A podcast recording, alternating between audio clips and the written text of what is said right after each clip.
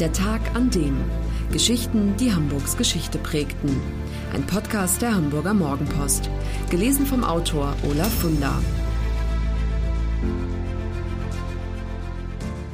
Unglaublich geil auf Keilerei. Hamburgs Jugend in den 80er Jahren. Dass sie mal gemeinsam auf dem Hans-Albers-Platz stehen und miteinander ein Bier trinken würden, sich alte Geschichten erzählen und aufs Wohl anstoßen, hätten die meisten kaum für möglich gehalten. Heute klopfen sie sich auf die Schulter, früher hätten sie sich gegenseitig was aufs Maul gehauen oder ihrem Gegenüber die Baseballkeule über den Kopf gezogen. Vor 30 Jahren, da waren sie Jugendliche und erbitterte Gegner, Mitglieder verfeindeter Jugendgangs. Heute sind sie um die 50 Jahre alt und die meisten von ihnen ein bisschen ruhiger. Gangs United, so heißt das ziemlich verrückte, aber irgendwie auch geniale Projekt, das sich Michel Ruge ausgedacht hat, ein 47-jähriger Schauspieler und Buchautor, damals selbst Mitglied einer Gang. Frieden stiften zwischen einstigen Gegnern, das ist sein Ziel. Und ein bisschen in Nostalgie schwelgt er auch. Ruge gibt zu, vor dem ersten Treffen 2015 sei er schon ein bisschen nervös gewesen. Ob es wirklich keinen Stress gibt, ob da vielleicht doch noch jemand eine alte Rechnung zu begleichen hat? Aber auch beim dritten Treffen Anfang September 2017 geht alles friedlich über die Bühne. Dabei sind unter den Anwesenden etliche Leute, die einen Ruf haben wie Donnerhall. Vertreter der einst berüchtigten Street Boys, die eine Zeit lang das Rotlicht dominierten. Mitglieder der gefürchteten rechten Skin Gang Savage Army, deren Abkürzung nicht zufällig SA lautet. HSV-Hooligans, die sich Löwen nennen und ebenfalls weit rechts außen angesiedelt sind. Aber auch Teds und Mods, Champs und Big Shots, Sparks und Medics Nein, Waisenknaben waren sie alle nicht, damals in den wilden 80ern, als es in keiner anderen deutschen Großstadt so viele Jugendgangs gab wie in Hamburg. Michel Ruge ist zwölf, als er 1982 zu den Breakers kommt, deren Anführer ein Türke ist. Gekleidet in olivgrünen Bomberjacken stolzieren die Jungs durch die Straßen, als hätten sie Rasierklingen unter den Armen. In seinem Buch Bordsteinkönig erinnert sich Ruge. Wir waren übertrainiert und unglaublich geil auf Keilerei. Vor allem, wenn es hieß, Nazis seien in der Gegend, brannte es den Breakers unter den Nägeln. Die bringen wir um, rief einer aus den hinteren Reihen und zog eine Pistole aus der Hose. Auf den Bürgersteigen standen die Leute und starrten uns mit offenem Mund an. Wir schauten böse, rempelten alle, die uns im Weg waren, weg. Niemand hätte jetzt den Mut aufgebracht, sich gegen uns zu stellen. Wir waren eine Macht. Dafür, dass die Jugendlichen der 80er Jahre so ungewöhnlich rebellisch sind, gibt es gute Gründe. Die Jugendarbeitslosigkeit ist so hoch wie nie. Gleichzeitig ist die Gesellschaft kommerzieller denn je. Und dann auch noch der zunehmende Rechtsextremismus. Weil die Wirtschaft stagniert, mehren sich die Stimmen in der Gesellschaft, die fordern, dass die Gastarbeiter jetzt gefälligst wieder in die Heimat zurückkehren sollen. Das führt zu Gewalt auf den Straßen. Im Dezember 1985 ist der 26-jährige Ramazan Afci spät abends auf dem Weg nach Hause, als eine Gruppe Skins aus Lohbrügge ihn so lange jagt, bis er vor ein Auto läuft. Als der Türke kampfunfähig auf der Straße liegt, schlagen die Angreifer mit Baseballschlägern auf ihn ein. Er stirbt drei Tage später. Perspektivlosigkeit und das Erstarken der Nazis. Das sind die Gründe, weshalb sich in Arbeiter- und Einwanderervierteln immer mehr Jugendliche zusammenschließen. Blaupause dafür ist ein Film aus dem Jahr 1979, The Warriors, ein Streifen, der vom Krieg der Jugendgangs in New York erzählt. So wie im Movie streifen sich Hamburgs Jugendliche Bomberjacken über, statten sich mit Schlagringen, Taschenmessern und Baseballkeulen aus, verteidigen fortan ihr Viertel gegen jeden Eindringling und machen auch sonst ziemlich viel Blödsinn. In Dulsberg sind es die Nameless, in Farmsen die New White Hats, in Bramfeld die Ravengers, in Jenfeld die Gravediggers und so weiter. Das Recht des Stärkeren. Es gilt nirgendwo so uneingeschränkt wie auf St. Pauli, in Altona und im Karo-Viertel, also da, wo die Street Boys zu Hause sind. 40 Jugendliche, die ihren Körper täglich in der Kampfsportschule stehlen, um ihre Fähigkeiten dann auch gleich auf der Straße unter Beweis zu stellen. Der Stern schreibt damals über den Boss der Street Boys, dessen Spezialität sei ein Schlag mit der Stirn, der dem Gegner das Nasenbein bricht. Dank dieser Schlagfertigkeit ist der 18-jährige Grieche zum Anführer aufgestiegen.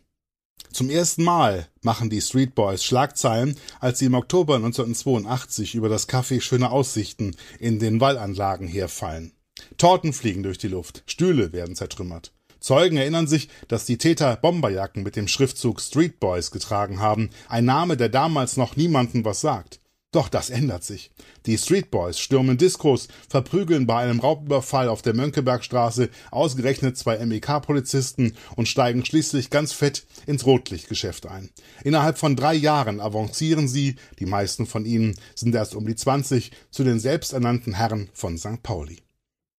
Legenden der Straße sind auch sie, Miran Aquinian und Marwan Abu Kadra, die Chefs der Sparks aus Winterhude. Heute beide 55 Jahre alt. Wer sich mit den Kickboxern damals anlegt, bedauert das meist sehr schnell. Miran, der armenische Wurzeln hat, erzählt, wie es zur Gründung der Gang kam.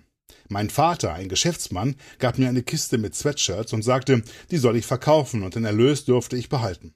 Abgebildet waren darauf Zündkerzen und daneben stand Sparks.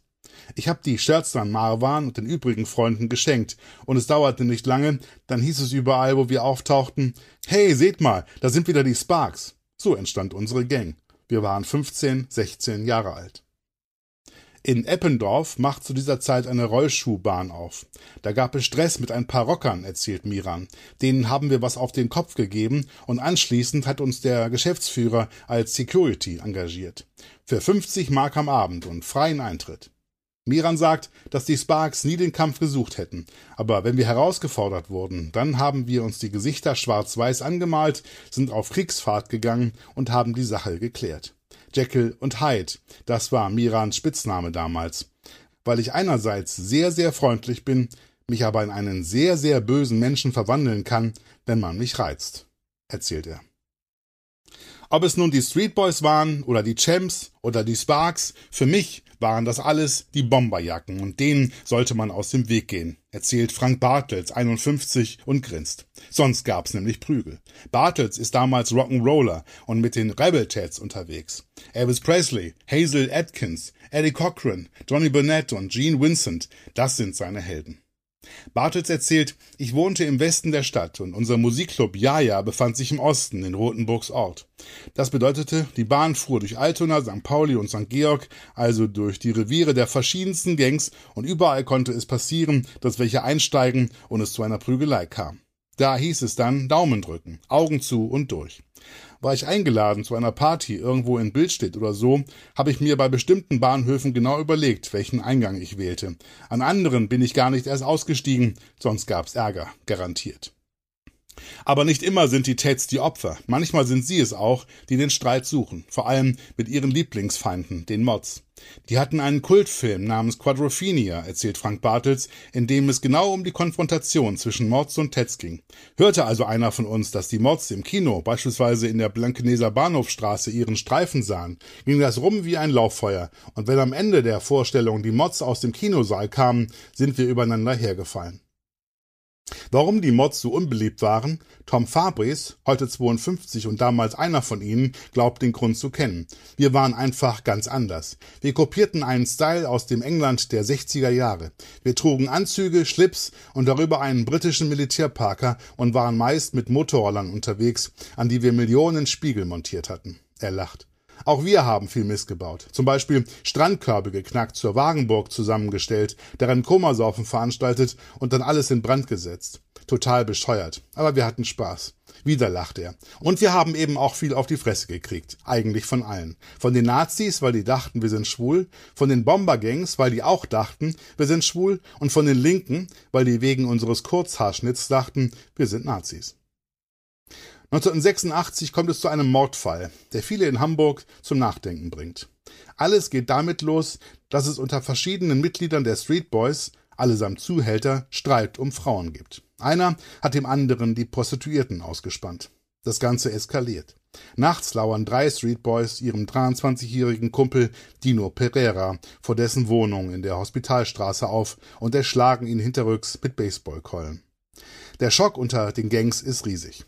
Die Gewalt hat erschreckende Ausmaße angenommen. Der Druck, den die Polizei auf die Banden ausübt, wird größer. So verschwinden die Street Boys von der Bildfläche. Die Mörder Pereiras landen im Knast und viele aus der Streetboy Gang setzen ihre kriminelle Karriere fort. Michel Ruge von den Breakers macht eine Schauspielausbildung, schreibt Bücher über Konfliktprävention und ist nach vielen Jahren, die er in Berlin lebte, wieder zurück in Hamburg. Miran Agvinian und Marwan Abu Kadra von den Sparks werden als Kampfsportler international bekannt. Miran schafft es in die Kickbox-Nationalmannschaft, lebt heute in Los Angeles und bringt den Jugendlichen, die seine Kampfsportschule besuchen, nicht nur bei, wie sie im Ring siegen, sondern wie man ein anständiges Leben führt, ohne Drogen, ohne Kriminalität. Marwan Abu Kadra, der als Muhammad Ali des Kickboxens gilt, wird Europa- und Weltmeister. Heute lebt er in Kanada, wo er die kanadische Kickbox-Nationalmannschaft betreut. Frank Bartels ist sein Rebel Ted geblieben, hat immer noch Pomade im Haar und eine Tolle. Mit Kriminalität hatte er nie was am Hut. Er führt ein bürgerliches Leben, arbeitet als Teamleiter in einem Callcenter. Und schließlich Tom Fabris, der Mod. Er fährt heute noch Motorroller und liebt alles, was aus Großbritannien kommt. Er arbeitet als Werbetexter. Das war der Tag an dem Geschichten, die Hamburgs Geschichte prägten.